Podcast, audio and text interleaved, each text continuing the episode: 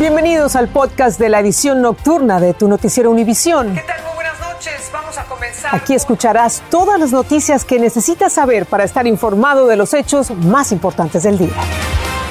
Es lunes 6 de junio y estas son las principales noticias. Con la ausencia de varios aliados ideológicos encabezados por López Obrador, empezó la Cumbre de las Américas en Los Ángeles. Tampoco vendrán los presidentes de Guatemala, Honduras ni El Salvador, de donde salen más inmigrantes a Estados Unidos. Ahora la recomendación de usar mascarillas en aviones no es por el COVID, sino por la viruela del mono ante el aumento de casos en el país.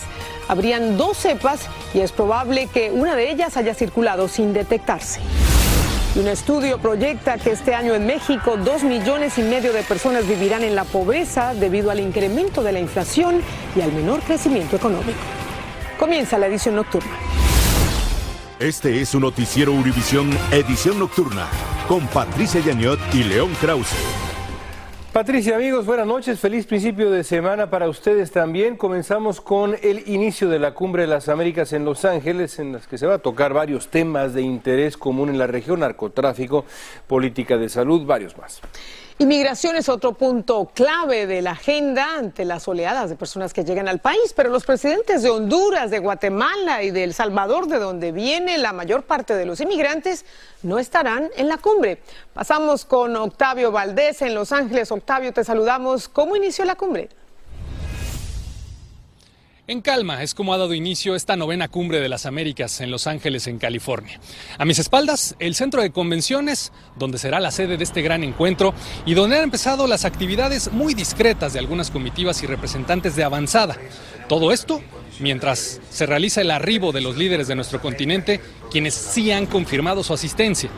Migración y desarrollo serán los temas centrales, pero queda en duda el alcance de los acuerdos que se logren tras la cancelación de la asistencia del presidente de México, López Obrador, pero también la cancelación de los presidentes de Guatemala, de El Salvador y la presidenta de Honduras.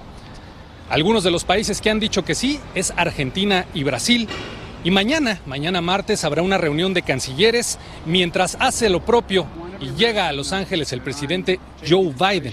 El miércoles, el propio Joe Biden iniciará entonces los diálogos de alto nivel entre las naciones y así habrá una jornada de día y medio que serán claves para el desarrollo de nuestro continente. Los Ángeles, California, que será la sede de esta novena cumbre y la primera vez que se celebra en los Estados Unidos desde 1994 tras su conferencia inaugural en Miami. Desde el Centro de Convenciones en Los Ángeles, California, Octavio Valdés, Noticias Univision. Y en el marco de la Cumbre de las Américas conversé con el presidente de Chile, Gabriel Boric. Le pregunté a Boric si alguna vez eh, consideró ausentarse de esta cumbre. Esto respondió para el podcast Univision Reporta. Yo no me podría ausentar de un espacio en donde necesitamos cooperar, necesitamos encontrarnos, necesitamos volver a alzar la voz de América Latina. Los invito a escuchar toda la conversación con Gabriel Boric, que es una de las figuras más importantes de la nueva generación de izquierda en América Latina. Le pregunté sobre Cuba, Venezuela, migración, narcotráfico, una larga lista de temas. No se pierdan. Univisión reporta el podcast todos los días, una plática reveladora para ustedes. Pasamos ahora a la pandemia y una devastadora revelación. La mayoría de los estadounidenses en edad laboral que murieron de COVID durante el primer año de la pandemia eran los llamados trabajadores esenciales. Un estudio indica que por la naturaleza de sus actividades laborales, estos empleados no podían trabajar desde casa y estaban mucho más expuestos. Jaime García tiene los detalles. Salimos contagiados del COVID algunos compañeros de mi trabajo y yo. Perla Hernández es una de las miles de trabajadoras esenciales hispanas, quienes debido a su necesidad económica continuaron trabajando desde el inicio de la pandemia. No sabemos cómo nos infectamos, no sabemos dónde lo agarramos. El caso es que trajimos el COVID a la casa. Este nuevo estudio cuantitativo de la Universidad del Sur de la Florida comprobó que en el año 2020 el nivel socioeconómico, la etnicidad y la raza, así como el género de los trabajadores, fueron determinantes en la tasa de mortalidad del coronavirus. Y durante la pandemia, los latinos todavía tenían una tasa más alta de participación en la fuerza laboral que cualquier grupo, pero durante ese tiempo exponiéndose más por trabajar más. Comparativamente, el estudio encontró que la tasa de mortalidad de los trabajadores hispanos de escasos recursos fue 27 veces más grande que la tasa de mortalidad de las mujeres blancas no hispanas que disfrutan de un nivel socioeconómico más alto. Nosotros no tenemos la culpa. Tuvimos que trabajar, tuvimos que exponernos, pagamos el precio. Este estudio se hizo realizando un análisis de 70 mil certificados de defunción de personas de entre 24 a 65 años de edad que perdieron la vida debido al COVID antes de que existiera la vacuna. Si en caso que hay otra pandemia, esperamos que no haya, esos trabajadores tienen que tratar, ser tratados con respeto, justicia y dignidad. Son víctimas de robo de sueldo, son víctimas de malas condiciones en el trabajo y ahora peor, fueron víctimas durante COVID-19, peor que cualquier otra comunidad. En Los Ángeles, Jaime García, Univision.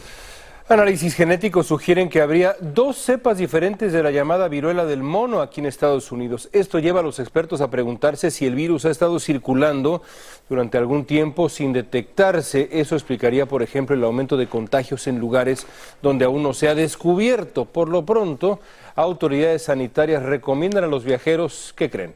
Usar mascarillas y otras medidas. Guillermo González nos va a explicar. La recomendación de los CDC incluye nuevas medidas de protección para evitar contagiarse de la viruela del mono y evitar el contagio cercano con personas enfermas. Los expertos también recomiendan usar mascarillas dentro de los aviones. Son dos años, dos años que hemos estado con estas cosas, así que no.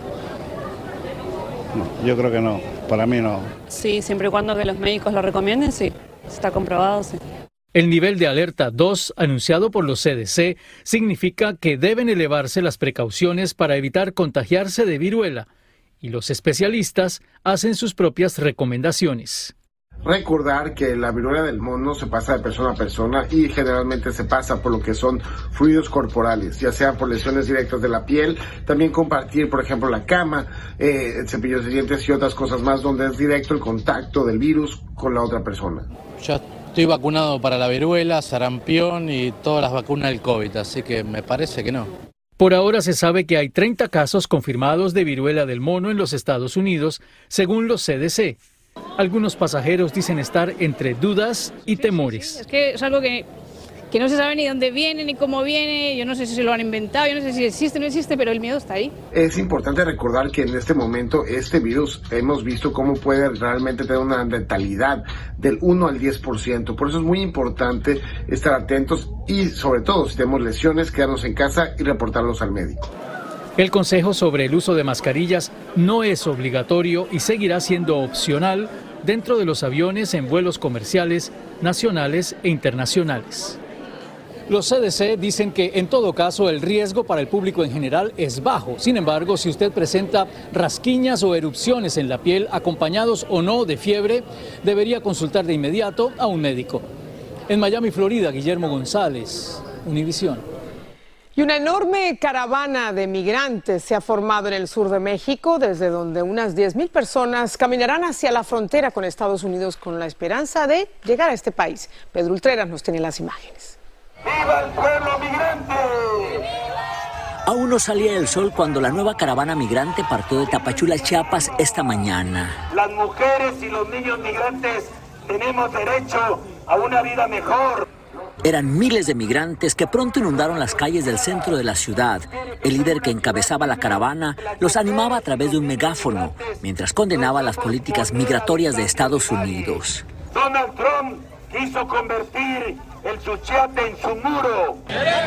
Se estima que entre el 80 y 90% de estos migrantes son venezolanos.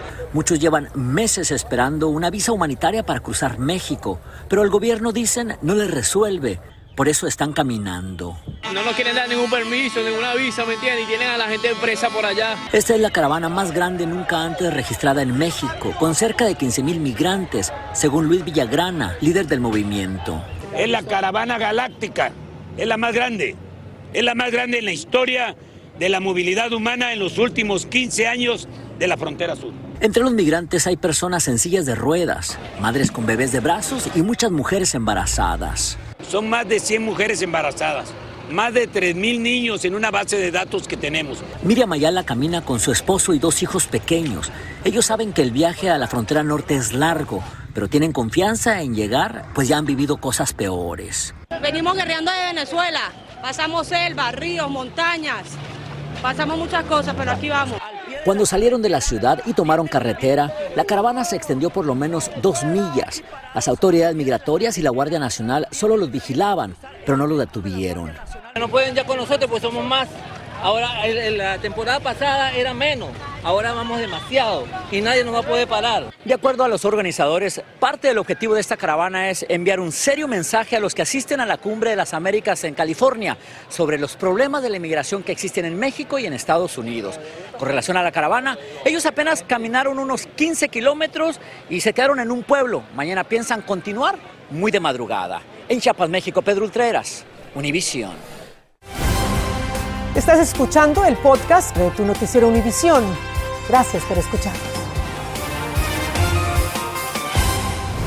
Mientras tanto, miles de jóvenes indocumentados elegibles para solicitar por primera vez el alivio migratorio bajo DACA no pueden tramitarlo por estar en medio de dos demandas. Una de ellas, presentada por más de 20 estados republicanos, pide anular DACA alegando que es ilegal. La otra exige al gobierno de Joe Biden darle alguna protección temporal a estos jóvenes llamados Dreamers, los soñadores, mientras se resuelve la querella promovida por los republicanos. Peggy Carranza nos va a explicar. Casi 80.000 jóvenes indocumentados tendrían sus solicitudes de DACA estancadas, luego de que un juez federal en Texas prohibiera la aprobación de nuevas peticiones el año pasado. Ante esto, la organización Make the Road, a través de una demanda colectiva, presentó un recurso legal que busca un alivio migratorio temporal para ellos. Donde estas miles de personas que han estado esperando todo este tiempo, ¿verdad?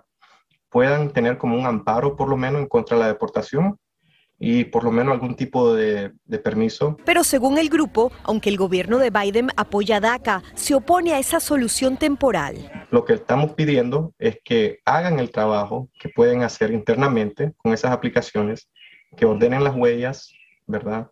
Que chequeen los, eh, los récords de las personas que han, que han sometido estas solicitudes, para que las aplicaciones en sí estén, como quien dice, lista para el día de mañana, si algún día el DACA se reabre completamente, para que el gobierno rápidamente pueda aprobar esas aplicaciones. Antonio Alarcón, uno de los demandantes, dice que incluso con el beneficio viven desasosiego. Me da ansiedad la incertidumbre de qué va a pasar. Eh, llevo cinco años sin ver a mis padres, eh, el no saber de cuándo los voy a volver a ver de si este programa va a continuar o lo van a eliminar. Se desconoce cuándo habrá un fallo sobre la petición. Todo esto ocurre cuando al mismo tiempo habrá una audiencia en New Orleans el 6 de julio en torno a una apelación presentada por el gobierno de Biden contra el fallo federal en Texas. En la ciudad de Nueva York, Peggy Carranza, Univisión. Y los transportistas de la Ciudad de México bloquearon durante horas el tránsito en la capital para presionar por un incremento de 5 a 8 pesos para compensar por el alza del combustible. El gobierno capitalino rechazó el aumento y la policía intervino para levantar los bloqueos, por lo que los transportistas planean reagruparse y continuar con sus acciones hasta que se les autorice el aumento de la tarifa. Alejandro Madrigal está en el Distrito Federal. Primero fue la pandemia y ahora la inflación termina por castigar la economía de las familias mexicanas que compran menos y sus bolsas de mercado no se ven como antes. Cada día es más cara las cosas y ya no alcanza la verdad. Doña María del Refugio invertía 15 dólares a la semana para lo básico. Ahora gasta 25 y le tiene que bajar al consumo de la proteína de la carne y huevo porque no le alcanza pues siquiera que pensaran un poquito más en el pueblo, ¿no? En la economía de la gente que vivimos en bajo rango. Y es que la inflación que se ubicó en su nivel más alto desde 2001 con 7,6% en abril y el bajo crecimiento económico cobran factura en México y si se continúa con esa tendencia, la pobreza aumentaría 2,3 puntos porcentuales este año, afectando a millones de personas. Lo cual nos llevaría de incrementos de pobreza de un, millón seiscientos mil eh, personas que pasarían a pobreza a, con el escenario extremo, a casi 2.5 millones. Es la inflación la que está afectando los bolsillos de los mexicanos. Antes se alcanzaba para comprar kilos completos, ahora se compran medios o cuartos y el presupuesto aproximado por cada familia es de 7 dólares al día. El organismo de Naciones Unidas dice que México podría ser el quinto país con mayor pobreza en América Latina, superado por Colombia y Nicaragua, siendo Honduras y Guatemala los que registran mayor pobreza. Y lo que no queremos pues es que suba más porque ya no nos alcanza, pues. En Ciudad de México, Alejandro Madrigal, Univisión. Y los precios del combustible siguen por las nubes sin ninguna señal de que vayan a normalizarse, pero en Mendocino, California, los precios ya alcanzan, esto es increíble, 10 dólares. La gasolina regular se vende 9 dólares con 60 centavos, la premium 9 dólares con 90 centavos el galón. En Estados Unidos el precio promedio fue el lunes de 4 dólares con 86 centavos el galón. Oh. Y un día como hoy, 6 de junio de 1944, forma parte de la historia al llevarse a cabo la operación militar más importante durante la Segunda Guerra Mundial, el desembarco de Normandía o Día D. La batalla en Normandía involucró en su primer día a más de 5.000 barcos, 1.200 aviones, 170.000 soldados solo por parte de los países aliados. Y a 78 años de su ejecución, este día se conmemora para recordar a los caídos de la Segunda Guerra Mundial y el inicio del fin del ejército nazi y los países del eje. Al menos dos muertos y un herido grave dejó el choque de una avioneta en una zona boscosa de Panama City, en Florida. Autoridades dijeron que el piloto declaró una emergencia poco después de despegar en el aeropuerto internacional Northwest. Socorristas tuvieron que usar un helicóptero para encontrar esta aeronave siniestrada. El gobernador de Carolina del Sur firmó una ley sobre libertad religiosa, la cual protegerá a las iglesias de medidas gubernamentales como los cierres ordenados por las autoridades eh, de los estados durante la pandemia. La ley establece que las iglesias que sean clausuradas bajo estados de emergencia podrían reclamar indemnizaciones una vez termine la emergencia. El presidente Biden suprimió los aranceles a paneles solares de cuatro países asiáticos, invocó la ley de producción para la defensa para dinamizar la producción de estos paneles en Estados Unidos. La eliminación de los aranceles es para los paneles solares de Camboya, Malasia, Tailandia y Vietnam. Servirían como un puente mientras los fabricantes en Estados Unidos logran aumentar su producción. Venezuela podrá enviar petróleo a Europa para compensar por el cese de la compra de petróleo ruso, según habría autorizado el Departamento de Estado. Este crudo sería a cuenta de las deudas que Venezuela tiene con países europeos, por lo que no recibiría dinero a cambio. Los envíos serían realizados por la empresa italiana Enispa y por la española Repsol. República Dominicana está intentando entender qué llevó a un amigo de infancia del ministro de Medio Ambiente y Recursos Naturales a matarlo a balazos en su despacho. El ministro Orlando Jorge Mera fue asesinado con un arma de fuego por su amigo de la infancia, Miguel Cruz de la Mota. Se desconocen las razones del crimen, pero los medios dominicanos informaron de una discusión antes de los balazos. Vaya, escándalo. Oficiales de la Marina colombiana descubrieron dos naufragios históricos en las costas del país. Eh, uno se cree que es un barco de la época colonial española y el otro sería de la Guerra de Independencia de Colombia, de España, hace unos 200 años. Las autoridades están trabajando para sacar del fondo del mar los restos del barco y su contenido que ya habían sido descubiertos hace años durante el gobierno de Juan Manuel Santos y ahora las imágenes nos permiten mostrar cómo se ha acercado el gobierno colombiano a este hundimiento del galeón San José. Qué imágenes. La subsecretaria de Estado Wendy Sherman advirtió si Corea del Norte realiza alguna prueba nuclear, el mundo va a responder con firmeza. Sherman hizo estas declaraciones después de mantener conversaciones con su homólogo surcoreano Cho Hyun-dong allá en Seúl. Misión cumplida para la joven Katia Echazarreta, quien consiguió ser la primera astronauta mexicana en viajar al espacio y la más joven estadounidense porque tiene doble nacionalidad. Así es, formó parte de una tripulación de un cohete de la compañía Blue Origin, propiedad de Jeff Bezos, que despegó y aterrizó en Texas después de elevarse a casi 350 mil pies de altura. Un vuelo duró 10 minutos, sin duda un sueño cumplido y seguro vendrán Muchos, pero muchos más. ¡Qué maravilla! ¿Qué se sentirá? Felicidades a ella. Gracias, buenas noches, que descansen. Así termina el episodio de hoy de Tu Noticiero Univisión. Gracias por escucharnos.